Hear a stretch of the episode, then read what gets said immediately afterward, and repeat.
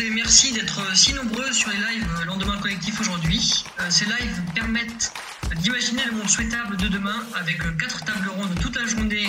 Euh, la première sur la résilience alimentaire, maintenant le travail, ensuite le numérique et enfin la démocratie.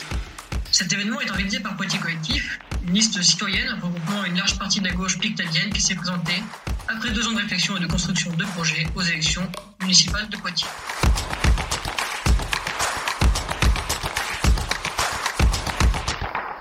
Table ronde qui parlera du travail en ce 1er mai, journée internationale des travailleurs et des travailleuses, nous avons la chance de recevoir Olivier Boubarenga, professeur des universités à Poitiers et président du comité d'évaluation de l'expérimentation territoire zéro chômeur.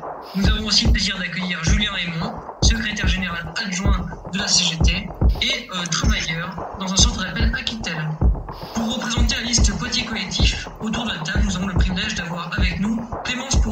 candidate Poitiers Collectif et ancienne directrice d'une association d'insertion par le travail. Bonjour à tous les trois. Bonjour. Enfin, je m'appelle Maxime Pédebosque, je suis là pour vous servir et animer cette table ronde.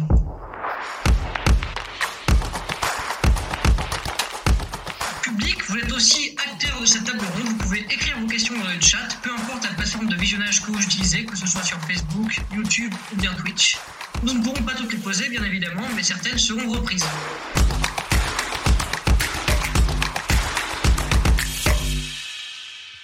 Je vais commencer par Julien. Euh, Julien, en tant que secrétaire général adjoint à la CGT, euh, vous avez déjà parlé euh, de la démocratie au sein d'une entreprise, et donc je souhaite poser cette question. La parole du travailleur en France est très peu entend- entendue par les entreprises, avec des, syndicats, des syndicats peu représentatifs et très peu de démocratie interne. Alors, pour vous, comment rendre l'entreprise plus démocratique, plus à l'écoute du travailleur Et est-ce que l'Allemagne a un exemple sur cette, question? Euh, plusieurs choses. Donc déjà, les syndicats sont quand même très représentatifs dans l'entreprise. Dès que les élections professionnelles sont des élections qui sont très suivies et euh, les syndicats ont quand même une grosse légitimité dans les, structures où ils sont présents, sauf pour élire. À part notre TPE qui casse la, la moyenne nationale, qui sont, à 3% de participation, donc c'est vraiment ridicule. Et sinon, les entreprises plus grosses, les syndicats euh, sont bien élus et correctement élus. Euh, le problème de la démocratie de l'entreprise, c'est comme je disais tout à l'heure, c'est que c'est le patron et, enfin, ou l'actionnaire derrière euh, qui va décider de tout parce que c'est lui qui a la main mise sur l'argent, sur les comptes des bourses et il a la possibilité de tout faire comme il veut. Les instances représentatives du personnel, que ce soit le- CEDP auparavant ou le CSE maintenant, ont très peu de pouvoir puisqu'on est juste euh, consulté pour donner un avis et cet avis n'est pas bloquant. C'est-à-dire euh, les élus n'ont aucun droit de veto. On peut juste ralentir les, choses, les manœuvres. Et derrière, si au pire, il y a quelque chose d'illégal ou de, conflictuel, ça peut aller jusqu'au tribunal. C'est là le juge qui va pouvoir imposer quelque chose au patron. Mais en elle-même, les instances ne peuvent rien faire. Donc, il me semble que pour qu'il y ait plus de démocratie, pour que les salariés puissent être plus entendus, qu'il faudrait que leurs représentants euh, puissent avoir des, euh, des moyens d'action supplémentaires. C'est-à-dire que, que l'avis des représentants du personnel puisse vraiment avoir un impact direct sur l'activité de l'entreprise. Actuellement, le seul impact direct qu'on peut avoir, c'est la grève. hein. c'est soit on travaille, soit on travaille pas. Et malheureusement, c'est on est poussé à la grève à cause de ça. Vu qu'on n'est pas écouté, vu qu'on n'est pas entendu, on a beau passer des mois en négociation, en réunion, en, expertise, en, épluchage de papier, même chose. On a beau mettre 36 000 arguments face au patron, s'il veut continuer de faire ce qu'il veut, il fera ce qu'il veut. Donc le seul moyen après qu'on a, c'est de passer à la grève. Et à chaque fois, la grève est présentée comme euh, un jusqu'au boutisme, un radicalisme, une prise d'otage, genre de choses. Or, la grève, c'est toujours notre dernier moyen de se faire entendre. Parce que tous les autres arguments qu'on a pu mettre avant n'ont pas été entendus. Et donc, on est obligé d'aller là-dessus parce que c'est notre seul et réel moyen d'action. Donc, si on veut moins de grève, effectivement, on met plus de démocratie dans l'entreprise en donnant plus de moyens aux représentants du personnel. Après, le modèle allemand, euh, qui consiste à avoir des représentants du personnel qui soient au conseil d'administration, c'est-à-dire vraiment à, la tête suprême euh, des groupes, les entreprises. Actuellement, en France, on- quand on est au conseil d'administration, c'est juste pour être sur un coin de table. Rigueur, on ouvre la parole, euh, on a deux lignes dans un compte rendu, mais ça n'a aucun poids et euh, aucune répercussion. Le but du jeu, c'est effectivement de rentrer au conseil d'administration et que là, les représentants du personnel euh, puissent voter à part égale avec le capital. À part égale. J'irais peut-être même jusqu'à dire totalement sur l'entreprise. Mais ça, on, on renverse la machine et je suis pas sûr que tout le monde soit prêt à ça. La, dictature du prolétariat, on n'y est pas encore, mais euh, peut-être un jour. Mais effectivement, au moins qu'on ait un, avis euh, qui puisse euh, orienter la structure. Le fait que les, travailleurs redeviennent maîtres de leur travail me semble essentiel. Très bien, merci beaucoup Julien sur cette vision des choses sur la démocratie au sein d'entreprise. Monsieur Boubolga, je, je, tiens à rappeler, vous êtes professeur des universités à Poitiers et président du comité d'évaluation de l'expérimentation territoire zéro chômeur.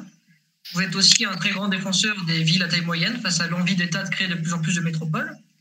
Cette crise sanitaire qui remet en cause la mondialisation de la production et qui ravive la flamme du circuit court touche en priorité les villes et les régions densément peuplées, même si ce sont ces régions qui sont dotées le plus de services publics. Les villes de taille moyenne ont été les plus résilientes face au coronavirus que les métropoles françaises. Y voyez-vous là-dedans la validation de vos théories? Et pensez-vous que la crise va redessiner la répartition des emplois en France?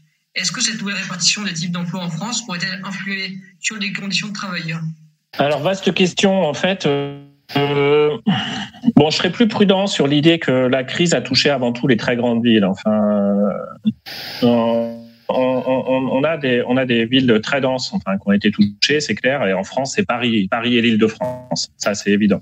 Après, quand on regarde les territoires les plus touchés, euh, c'est quelques territoires dans l'est du pays, c'est euh, le c'est le Haut-Rhin, c'est euh, le territoire de Belfort, le Bas-Rhin, les Vosges, la Moselle, c'est plutôt des territoires à densité assez moyenne, c'est pas c'est pas des très très grandes villes. Hein.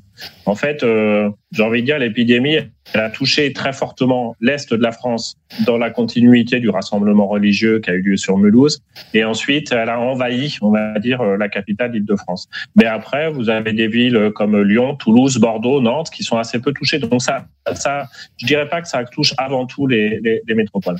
Après, ça pourrait être un, donc dans le monde d'après. Et puis là, c'est, je, vais moi-même euh, euh, faire preuve du biais que j'attribue à beaucoup de personnes. Dans le monde d'après, ben, on aimerait bien qu'il qui, qui colle avec le discours qu'on déroulait auparavant. Peut-être que les événements actuels vont faire qu'on va s'éloigner un peu plus des discours en termes de concurrence entre territoires, de concurrence territoriale, des discours qui consistent à dire que de toute façon l'avenir de la Nouvelle-Aquitaine, par exemple, c'est Bordeaux, euh, pour aller vers euh, un soutien à des euh, démarches beaucoup plus collaboratives, revenir sur les objectifs, se dire que l'avenir de Poitiers, c'est pas d'être plus attractif d'avoir une croissance de la population de l'emploi supérieure à ce qui se passe à La Rochelle, à Niort ou Angoulême, c'est peut-être de mieux répondre aux besoins des habitants de Poitiers. Enfin, moi, j'y crois vraiment à, à ce changement de, représentation.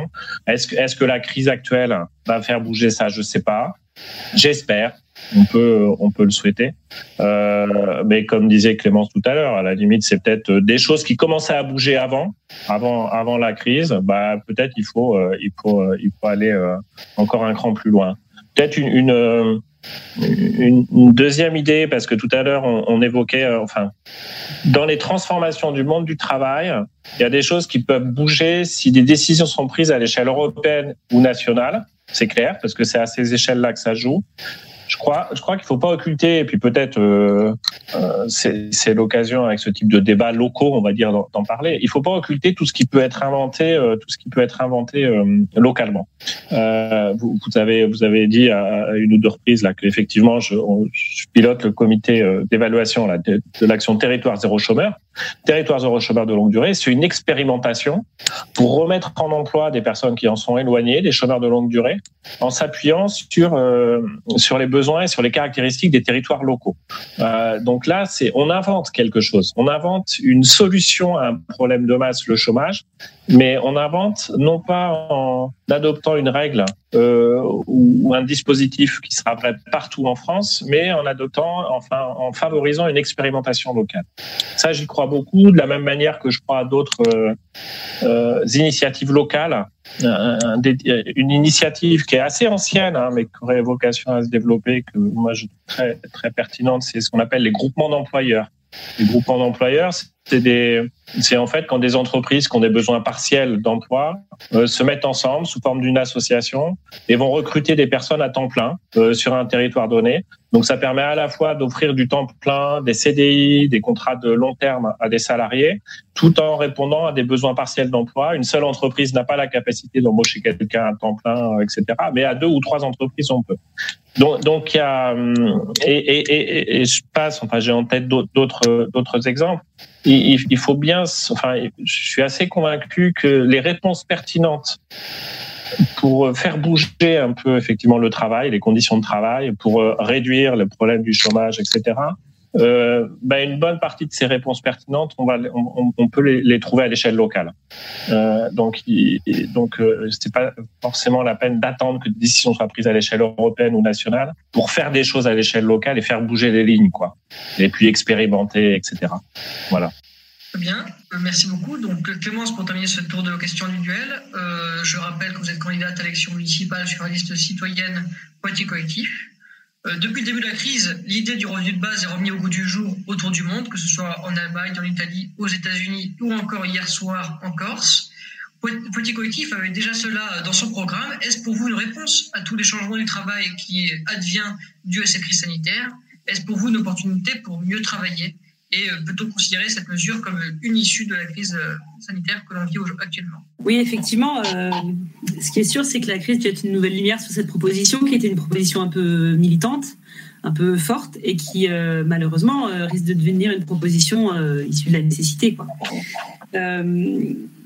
Je crois que voilà, il faut, il faut affronter qu'on va faire vraiment face à un chômage de masse mois de mars, on était à 3,8 millions de chômeurs en France et on n'avait pas encore les, premières conséquences vraiment de, cette crise. Donc, euh, ça peut être un outil, en tout cas, pour euh, amortir euh, cette, crise sociale, cette crise de l'emploi, notamment pour tous ceux qui passent un peu entre les trous de la raquette de la sécurité sociale et des allocations chômage.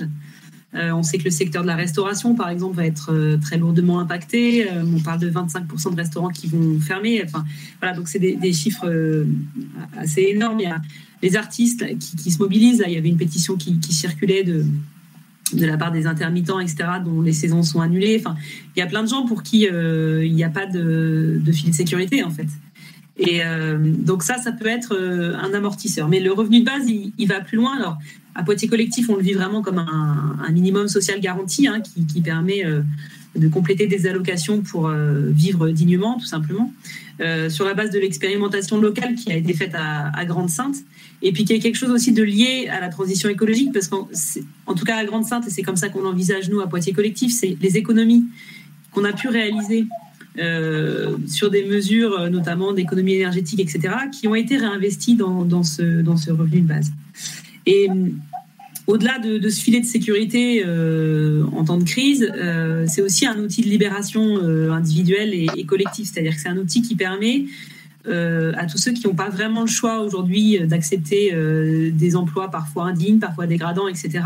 On, pourra parler de l'ubérisation, par exemple. Bah, ça leur permet d'avoir une arme pour mieux négocier ou voir refuser des emplois qui seraient indignes. Ce que je trouve intéressant dans cette mesure, c'est que c'est la notion d'universalité, c'est-à-dire qu'on sort un peu euh, du débat ou de l'attention euh, assistée. Euh, voilà, c'est quelque chose qui touche tout le monde. Et, donc, y a.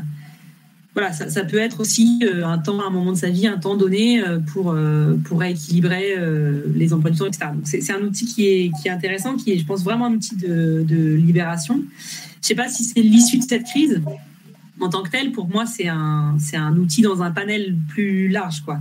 Et, encore une fois, dans une société où la croissance n'est plus l'objectif, mais où on essaye de créer de l'emploi, il y a un moment où il va falloir faire une transition. Il y a des métiers qui vont disparaître euh, dans, la société qu'on appelle de nos voeux, en tout cas, et d'autres qui vont se créer. Mais il y a forcément un moment de transition qui est, un moment qui est difficile, et euh, qui cet outil peut permettre d'amortir euh, cette transition. On va passer maintenant aux questions du chat, et je vois qu'il y en a énormément, donc merci beaucoup pour cette implication. Donc, euh, je vais commencer par, vous, Julien, si ça vous dérange pas. Euh, Julien, euh, vous avez tout à, l'heure parlé des, grilles de salaire pour, et les, promotions, les augmentations collectives et les primes collectives. On, vous pose la question pourquoi ne pas fixer un salaire max, vu qu'il existe bien aujourd'hui un salaire minimum? Et dans, dans, cette question, il y a une suite qui va être beaucoup plus compliquée, je pense, à répondre. C'est comment agir face au libéralisme mondial et à la suprématie des grandes entreprises? Bonne chance. c'est assez large. Euh, alors effectivement, on peut imaginer qu'il y, ait, euh, un plafonnement des salaires. On peut imaginer qu'il y ait un, un, un minima, un maxima. Ça, c'est, totalement possible. La problématique, c'est effectivement dans la course à la, à la, recherche de la perle rare, de, la recherche de la valorisation de l'individu, euh, le patronat a besoin d'avoir des trucs qui sont, enfin des échelles de salaire qui soient ouvertes pour qu'il puisse embaucher quand il veut. Le, souvent, le patronat va aussi remettre en cause ça parce qu'il dit, bah, si je veux payer mes salariés plus, bah, je les paye plus parce que c'est moi le chef c'est moi qui décide. Grosso modo, le, le discours mais on peut imaginer avoir un, un, un cadrage par, avec plusieurs échelles qui permettrait d'avoir des, des, niveaux de rémunération plutôt cohérents dans, l'ensemble. Mais pour ça, il que ce une décision collective et globale. Parce que si on met des maxima pour un type d'entreprise, mais pas pour ses concurrents ou pour des entreprises dont la convention collective ressemblerait, mais ce serait pas tellement la même chose, on risquerait d'avoir des distorsions de, euh, de droit qui vont faire que ce, ces bonnes initiatives s'écraseraient d'elles-mêmes et, et s'effondreraient. Mais euh, oui, le, maximum du salaire, ça peut être euh, envisagé. Surtout qu'à mon avis, euh, l'idée même d'avoir un salaire qui évolue toute sa vie selon son ancienneté et selon sa carrière, c'est une idée qui est liée à, la croissance infinie en fait. l'idée d'avoir besoin de voir toujours plus de salaire, c'est lié à l'idée d'avoir besoin de toujours plus amasser d'éléments. C'est un peu incohérent. Pour moi, il faudra avoir une augmentation de salaire et puis à un moment, effectivement, arriver sur un plancher en tout cas quelque chose qui soit plus linéaire et qui corresponde à, garantir que tu puisses avoir accès à l'ensemble de tes besoins, à pouvoir avoir ton logement et, à garantir ton avenir et celui de tes proches. Mais euh, effectivement, gagner euh, plus de 15 000 euros par mois, c'est un peu, un peu, un peu indécent. je fais un petit coucou à mon patron. Les gens, c'est là c'est autre chose. Après, au niveau mondial, c'est plus compliqué. Euh, puisque tout ça repose sur le, encore une fois sur la, la capacité des gens à, à décider par eux-mêmes. Actuellement, ceux, les gens qui vont décider, c'est ceux qui possèdent, c'est les propriétaires, euh, que ce soit les propriétaires terriens ou les propriétaires de capitaux, qui vont décider de telles choses. C'est le propriétaire du puits de pétrole qui va dire, bah tiens, mon puits de pétrole, je vais le vendre, à, ou les pétroles que je vais faire, je vais le vendre à telle échelle, ou je vais le baisser, je vais le monter, ce qui aura des conséquences sur le monde entier. Mais c'est toujours le propriétaire qui va influer dessus. Bon, avec plus ou moins d'accord euh, selon les, les, rapports de force, mais c'est une question de rapport de force. Donc il faut réussir à globaliser le rapport de force en général. Il faut pour cela que le travailleur se pose la question de l'avenir de son travail et de la, de la, conséquence au travail. Comme je disais tout à l'heure, tout ça c'est intimement lié. C'est comment je perçois mon travail, comment je veux qu'il soit valorisé, et euh, ça passe par une lutte locale. Hein, tous les événements, le, tous les événements qui peuvent être nationaux ou internationaux partent toujours de quelqu'un à la base qui va localement avoir une prise de conscience, une revendication. C'est l'histoire du travail de, de 8 heures. Au début du siècle dernier, la journée de travail de 8 heures, bah, c'est des grèves dans les usines, euh, en Europe, aux États-Unis, partout dans le monde, et des gens qui sont levés. Ça a duré des années et des années, parce que c'est pas arrivé du jour au lendemain qu'on est arrivé aux, 8 heures de travail par jour. Mais au bout d'un moment, ça a pris. Et voilà, c'est comme ça qu'on est là pour le 1er mai aussi.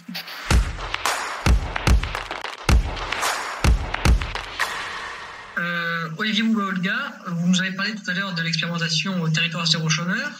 Euh, quels sont les enjeux d'une telle expérimentation et euh, surtout, est-ce que ce projet a vocation à être généralisé? Alors, l'idée de l'expérimentation, c'est de dire que euh, des gens qui sont au chômage, notamment chômage longue durée, perçoivent tout un ensemble d'aides et que plutôt que de, de laisser ces gens éloignés de l'emploi en leur accordant des aides, on peut peut-être s'appuyer sur le, montant financier alloué à ces personnes, le compléter un peu euh, pour leur euh, octroyer un emploi temps plein payé au SMIC, un CDI temps plein, enfin un temps choisi. Euh, payé au SMIC et que finalement pour la puissance publique ça ne coûtera pas plus cher parce qu'on économise euh, de manière directe sur les allocations au chômage par exemple sur euh, certaines allocations données à ces personnes éloignées de l'emploi au chômage de longue durée. Et puis on va faire des économies aussi parce que des gens qui retournent à l'emploi c'est des gens qui par exemple seront moins malades donc, on va faire des économies euh, sur la santé, sur les dépenses de santé de ces personnes. Donc, euh, c'est une expérimentation qui a été votée à l'unanimité des, assemblées, hein, euh, droite comme gauche, tout le monde a voté pour, qui a été expérimentée sur le territoire. Alors, d'après les porteurs de l'expérimentation, et je partage tout à fait leur analyse, l'idée c'est pas de généraliser, c'est pas de généraliser. Pourquoi Parce que finalement, c'est sans doute une expérimentation qui a du sens sur certains territoires, quand le contexte local est favorable à la mise en œuvre de ce type d'expérimentation, mais pas nécessairement sur tous les territoires. Alors c'est de, de, la philosophie très générale de l'action publique, mais qui me semble importante, qui redonne euh, une place au territoire, qui consiste à dire que chaque territoire a vocation à développer en son sein des réponses à ces problèmes qui peuvent être assez différenciés.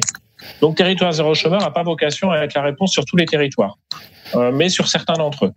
Alors, euh, le gouvernement a décidé d'étendre l'expérimentation, non pas de la généraliser, mais de l'étendre. Donc, je sais qu'il y a beaucoup, beaucoup de territoires candidats. Je sais que Poitiers, il y a des projets euh, sur un projet sur Poitiers qu'il y a aussi un projet sur Châtellerault, etc. Bon, après, tous les projets ne seront pas financés. Je ne sais pas lequel sera défendu. sauf erreur, je crois que Poitiers Collectif défend aussi l'idée d'expérimenter de, de, hein, ce, ce, ce, ce dispositif-là. Euh, les premiers éléments de l'évaluation, ça montre que c'est plutôt des résultats encourageants. Ça permet vraiment d'améliorer la situation des personnes qui étaient avant chômeurs longue durée, qui maintenant se retrouvent en emploi. Euh, euh, mais c'est compliqué. Donc, résultat encourageant, mais c'est compliqué. notamment, un des points clés, c'est que ça se passe plutôt bien euh, quand on a euh, l'ensemble des acteurs, des institutions locales qui travaillent de manière efficace ensemble. Parce que ça suppose quand même que ça travaille bien. Donc, au niveau de l'intercommunalité entre les différents services, que ça travaille bien aussi avec le conseil départemental, éventuellement avec la région pour financer des formations, etc. Donc il y a un vrai enjeu quand même de hum, qualité des relations entre les institutions localement pour, que ça fonctionne. Mais en tout cas, ça, fait partie de la palette euh, de la palette des réponses possibles qu'on peut apporter euh, qu'on peut apporter sur un territoire. Euh, je, ne pense pas que ce soit la seule chose à mettre en place sur le territoire de Poitiers, par exemple. Pour, pour, pour, pour insister, j'ai vu passer une ou deux questions là sur sur sur le chat ou pas là. Pour insister sur l'idée qu'il y a quand même tout un ensemble de choses qu'on peut faire localement, je vais prendre un autre exemple qui me semble très pertinent. Euh, quand on interroge les entreprises partout en France, là, car pas mal de terrain un peu partout, je m'en suis rendu compte, enfin c'est flagrant. Le problème numéro un de beaucoup d'entreprises, alors avant confinement, hein, mais je pense que c'est un problème qui ressurgira après. Euh, le problème numéro un, c'est des entreprises qui disent on a besoin de recruter, on n'arrive pas à recruter les personnes dont on a besoin. Et en fait, quand on s'interroge sur pourquoi elles n'y arrivent pas, c'est un problème multidimensionnel. Euh, parfois, c'est on pourrait recruter des gens, mais ils n'ont pas la bonne formation. Mais parfois, c'est pas ça. Le problème, c'est euh, on peut recruter quelqu'un, mais en fait, ce quelqu'un est marié et se pose la question de l'emploi du conjoint. Parfois, c'est quelqu'un qui pourrait prendre le, le job, mais euh, qui n'a pas le permis et les moyens de transport sont pas adaptés, etc. Ben, face à toutes ces problématiques-là, on peut avoir des réponses locales. On peut se dire, par exemple, que sur le territoire de Poitiers, un des territoires où on a pas mal de chômage, c'est par exemple dans le quartier Trois Cités. On a des gens au chômage qui aimeraient bien retourner à l'emploi, mais des gens qui n'ont pas forcément le permis et qui pourraient éventuellement prendre des jobs sur une des zones d'activité importantes autour de Poitiers, zone du Futuroscope. Là, il y a, des, il y a pas mal d'entreprises qui cherchent à recruter.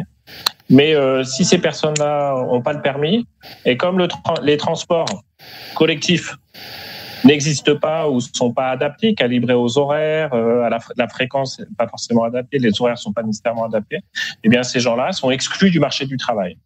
Donc moi je crois assez à l'importance de faire une analyse précise sur chaque territoire des problématiques qu'on observe et pour brancher en, face les bonnes réponses. Et encore une fois, les réponses, elles sont pas que macroéconomiques. Je crois très fort à l'idée qu'on peut apporter des réponses locales à des problèmes qui sont aussi locaux. Il faut pas se tromper en se disant ça y est, la solution pour tous les territoires, c'est territoire zéro chômeur. Non, c'est pas vrai. Peut-être ça fait partie de la palette des réponses, mais il y a des réponses en termes de développement de l'offre de transport, sans doute des réponses en termes de politique de logement pour les personnes, des réponses en termes d'accompagnement des conjoints, etc., etc. Bien, merci beaucoup. Et bien justement, on va s'axer sur une question beaucoup plus locale pour Clémence Pourvois. Euh, si dans quelques temps Poitiers Collectif est à la mairie de Poitiers et euh, à la présidence de Grand Poitiers, quelles mesures concrètes seront prises pour accompagner le développement de l'économie euh, sociale et solidaire et l'insertion euh, par l'activité économique? Merci pour cette question. Je vais répondre en deux temps, mais je vais faire un petit détour. Euh, parce que il y a le futur quand on espère on sera en responsabilité, mais il y a le présent. Et aujourd'hui, les structures de l'ESS, et particulièrement les structures de l'insertion par l'activité économique, donc j'ouvre une parenthèse très courte, hein, l'insertion par l'activité économique, C'est des structures qui permettent à des personnes très éloignées de l'emploi pour plein de raisons, euh, de retrouver à la fois euh, un emploi parce qu'il y a un contrat de travail, euh, mais aussi un accompagnement socio-professionnel pour lever ce qu'on appelle les freins à l'emploi qu'Olivier évoquait en partie à l'instant, c'est-à-dire ça peut être le logement, le transport, ça peut être des questions plus personnelles, ça peut être la santé, l'addiction, etc. Et puis proposer des formations et donc, tout ce parcours qui peut durer jusqu'à deux ans, c'est un parcours qui permet euh, à la fin de, repartir euh, dans l'emploi de droit commun. Euh, et donc, je disais, ces structures d'insertion aujourd'hui, c'est celles qui seront en première ligne demain pour accueillir tous ceux qui auront décroché quand des entreprises vont fermer et des personnes vont perdre leur emploi. Elles sont très mal menées parce que c'est des acteurs économiques et comme tous les acteurs économiques, bah, ils souffrent. Euh, je pense particulièrement à ceux qui sont dans le champ de la restauration, euh, dans le champ des espaces verts, mais même dans le champ du bâtiment que je connais un peu mieux. Euh, quand hier on amenait des équipes de, de 7 personnes dans un camion, aujourd'hui on a le droit de les déplacer uniquement 3 par 3, sans compter que c'est des, structures qui ont des, difficultés un peu supplémentaires par rapport à des entreprises classiques, puisque par exemple beaucoup de salariés n'ont pas le permis, donc il y a la question du covoiturage, etc. Ces, ces structures, elles sont en difficulté aujourd'hui et aujourd'hui, la mairie de Poitiers euh, ne débloque pas d'aide d'urgence, par exemple, pour les accompagner. Euh, alors, ils ont communiqué sur le fait qu'ils ont fait voter les aides euh, classiques de droit commun qui sont votées chaque année. Donc, ça, c'est bien. C'est la démocratie qui continue, c'est-à-dire que le conseil municipal se réunit et, vote les aides. OK, c'est le fonctionnement normal, en fait. On attend un peu plus, là, parce que ces structures-là, elles vont être vraiment sollicitées dans, trois mois, dans quatre mois. Et, donc voilà, en attendant que, on l'espère, on soit responsabilité, il y a aussi un appel à, soutenir ces structures aujourd'hui qui savent faire ce travail-là et, dont on aura vraiment besoin. Pour répondre à la question euh, sur le futur, pour moi, il y a un enjeu vraiment fort, et ça, on peut le jouer en local, de sécurisation de leur fonctionnement c'est des structures qui sont souvent dans une logique assez économique assez fragile. Euh, voilà, où la question de la rentabilité, elle n'est pas abordée tout à fait de la, même manière. Il y a du soutien public, mais il y a aussi de la production. Et il y a plusieurs manières de les soutenir. Le premier, c'est de sécuriser les financements. Aujourd'hui, les associations, l'insertion à l'activité économique, mais les associations au sens large du terme, euh, sont quand même lourdement impactées par une logique euh, libérale qui met en concurrence aussi les associations entre elles et qu'au lieu d'être dans la confiance et de dire voilà, on voit que vous faites bien votre travail, donc on va vous aider à le faire parce que vous faites une mission de, service public qui, euh, par ailleurs, fait des économies d'argent parce que euh, bah, il y a moins de gens qui, touchent le RSA, etc. Voilà. Euh, donc plutôt que de dire bah, on vous fait un contrat de financement pour trois ans et puis on est là comme partenaire, on discute, on est dans des logiques d'appel à projet. qui sont extrêmement énergivores en termes humains pour les salariés qui, euh, qui mettent une pression aussi très très forte sur l'ensemble des dirigeants bénévoles et salariés. Et euh, bah, ça crée aussi euh, des conditions de travail pas, nécessairement favorables, et en tout cas pas celles qu'on a envie de retrouver dans, dans l'économie sociale et solidaire. et puis derrière, tout un panel de contrôle, etc. Donc on passe énormément de temps à monter des dossiers de financement, à les soutenir, à les justifier, etc. et en fait, l'année d'après, il faut refaire le même travail. Quoi. Donc ça, Poitiers Collectif s'est engagé à, ne pas rentrer dans cette logique d'appel à projet et à développer euh, plutôt des partenariats euh, pérennes sur des logiques euh, pluriannuelles qui permettent de sécuriser l'activité. Ça, c'est la première chose. La deuxième chose, et c'est plus particulier pour l'insertion par l'activité économique, ce sont les acteurs économiques. Ils, rendent des services, ils produisent des biens. Bah, la manière très simple de les soutenir, c'est de passer des marchés publics réservés le code des marchés publics est adapté pour ces marchés-là et de passer des marchés publics pour les faire travailler. Euh, que ça soit euh, dans les, espaces verts, euh, dans le bâtiment, que ça soit pour la production de biens et de services. Je pense à Pourquoi pas la ruche aujourd'hui, qui est une association des trois cités et qui produit des masques avec son atelier textile. voilà, c'est des manières de, de, soutenir rupture sans passer nécessairement par, par les, financements. Et puis la troisième chose, c'est que je pense qu'effectivement, il y a plein de solutions locales. Il faut accompagner le réseau. voilà, il faut, il faut, il faut vraiment euh, les, vivre comme des, partenaires et chercher ensemble des, solutions. Et puis, il faut expérimenter. Et euh, effectivement, soutient euh, l'expérimentation territoire zéro chômeur, avec toutes les questions qu'Olivier a posées, qu'il faudra qu'on se pose, mais en disant on n'a pas tout essayé, voilà. Et, et puis c'est complémentaire, c'est-à-dire c'est pas l'un ou l'autre. Moi, je pense que l'insertion par l'activité économique, ça c'est très adapté pour plein de personnes. Et territoire zéro chômeur, ça touchera peut-être aussi un public un peu différent qu'aujourd'hui l'insertion n'arrive pas à capter. Donc voilà, c'est ces trois volets-là, sécuriser, faire travailler et expérimenter. Merci beaucoup Clémence. on nous pose une question sur Monsieur, Monsieur Boubalga, vous avez déjà répondu à la question de ce que vous pensez que la société continuera à reconnaître les métiers euh, qui sont maintenant euh, considérés comme les infirmières, les éboueurs, etc., euh, avec un, avis plutôt pessimiste. Et on nous pose la question justement sur si nous deux autres intervenants partagent cet avis. Donc, Julien, est-ce que vous pensez, comme Monsieur Boubalga, pardon, que que, que les métiers qu'on acclame aujourd'hui à 20h tous les soirs pour, pour, leur féliciter de leur travail seront de nouveau oubliés et méprisés, comme les éboueurs et les caissières, par exemple euh, complètement, euh, oui. Je pense que demain, c'est pas s'il n'y a pas une prise en compte, une, euh, un réveil de, conscience, une prise de conscience euh, globale et massive, effectivement, demain, les, caissières sera toujours la, personne dont le travail sera dévalorisé. L'un des gros défauts euh, du monde de travail, c'est le c'est l'effacement de l'individu. On parle de la caissière, mais on ne parle pas de la personne qui est derrière. On parle de l'éboueur, mais on ne parle pas de l'individu qui est derrière, qui peut être un joueur de foot, un homme politique ou n'importe quoi. chaque euh, travailleur a derrière lui un bagage humain, euh, et c'est le problème, c'est que le, monde des capitales va avoir tendance à effacer ce bagage humain et dire qu'on est tous égaux, on est tous euh, des pions producteurs de telle ou telle catégorie et qu'on doit correspondre à tel ou tel critère pour pouvoir le mieux produire et euh, que notre travail euh, serve l'appareil productif d'un patron et des actionnaires. Or, la, différence, la grosse différence qu'il y a entre mon travail et, et ce que je suis payé par rapport à l'intérêt c'est la valeur ajoutée. Or, actuellement, dans le monde capitaliste, la valeur ajoutée du travail est entièrement accaparée par les capitalistes. C'est eux qui décident qu'est-ce qu'ils en font de cette valeur ajoutée. La plupart du temps, ils s'en servent pour payer, les factures, les loyers, ça. Une petite part va dans l'investissement et le reste part dans les dividendes. Et quand on parle des milliards et des milliards de dividendes qui sont versés euh, chaque année, et même encore cette année, aux concessionnaires, ça c'est ce qu'on voit par rapport à des entreprises CAC 40, mais ça existe dans toutes les entreprises, même quand elles ne sont pas au CAC 40. Et ça c'est honteux. Et euh, malheureusement, c'est qu'on sera toujours intéressé sur le, montant de ces dividendes plus que sur la, la personne qui l'a produite. Donc, tant que les gens ne se rendront pas compte que cette valeur ajoutée doit revenir à la caissière qui a produit la valeur ajoutée, qui a fait le lien avec les personnes, qui a aidé la, la personne âgée à transporter son caddie jusqu'à sa voiture, qui a fait des efforts qui vont peut-être même au-delà de son poste de travail. Donc, cette valeur ajoutée-là ne sera pas redistribuée vers le travailleur. Effectivement, bah, demain, on sera la, la même chose.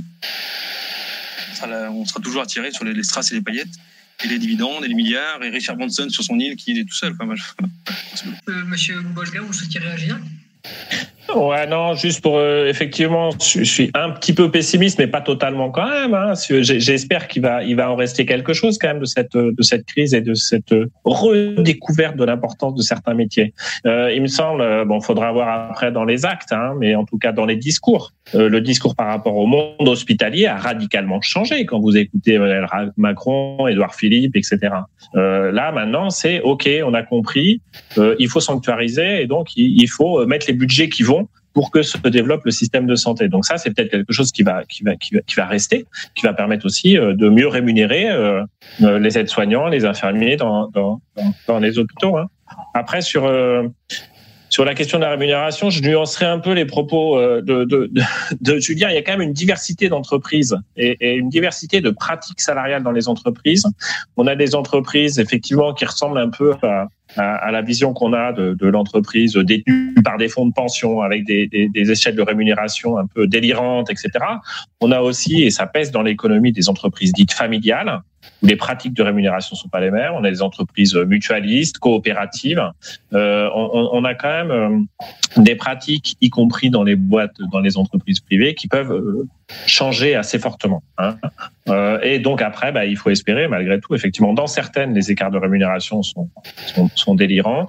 Moi, ma conviction, c'est que la, la, la, réponse la plus simple, c'est pas de, c'est pas de, de, de, de, fixer un salaire maximal parce que c'est facile à contourner. Enfin, c'est très très compliqué de, de gérer ça. C'est, euh, je, le redis, je l'ai dit tout à l'heure, c'est via l'impôt. Hein. C'est via l'impôt.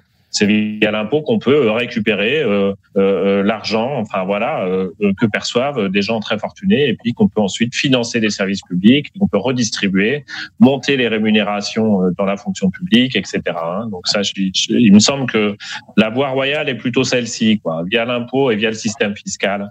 Là, là, là, là, il y a des marges de manœuvre. Très bien, merci pour, pour votre retour. Euh, Clémence pour même question. Est-ce que vous pensez que les métiers qui sont valorisés pendant cette crise le, resteront ou retomberont dans, dans, dans, le habituel je, vais me permettre une touche d'optimisme parce que si on n'est pas un peu utopiste, on ne se lance pas en politique. Moi, je crois profondément que quand on a euh, changé de regard sur les gens et quand on les rencontre, euh, c'est des choses qui s'oublient pas. C'est-à-dire que concrètement, aujourd'hui, on voit des solidarités locales. Enfin, euh, voilà, nous, dans notre quartier, il y a un fil WhatsApp qui a émergé. On est plus de 80. Et tous les voisins qui se connaissaient pas, on est en train de se donner des coups de main, on se connaît. Et la, première chose qu'on aura envie de faire euh, quand on pourra le faire, c'est de se retrouver euh, physiquement les, uns les autres.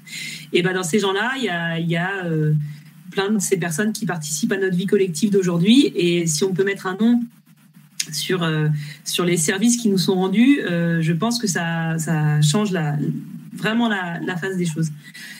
Après, là où je suis un peu moins optimiste, euh, c'est qu'en vrai, euh, je pense que des crises, on en aura d'autres. Euh, enfin, l'an dernier, on a eu deux ou trois, je ne sais même plus, canicules énormes qui mettent en tension l'hôpital, qui font que c'est difficile d'aller travailler pour plein de gens, etc. Et que du coup, bah, ces personnes seront à nouveau sur le devant de la scène. C'est-à-dire que je pense que là, on est dans un moment aigu, mais concrètement, c'est que c'est que la face euh, immergée de l'iceberg. Quoi. Donc, euh, en, vrai, euh, aujourd'hui, on, ne peut plus ne pas voir ce qui fait tenir notre société et ce qui, et ce qui l'a fait aussi aller dans une mauvaise direction. Quoi.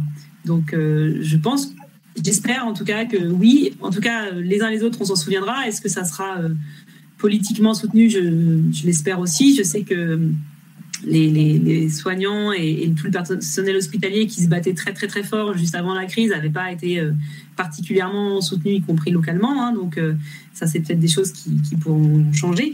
Euh, mais en, tout cas, j'espère qu'on saura s'en souvenir parce que c'est des gens sur qui on va devoir compter encore bientôt et malheureusement assez rapidement.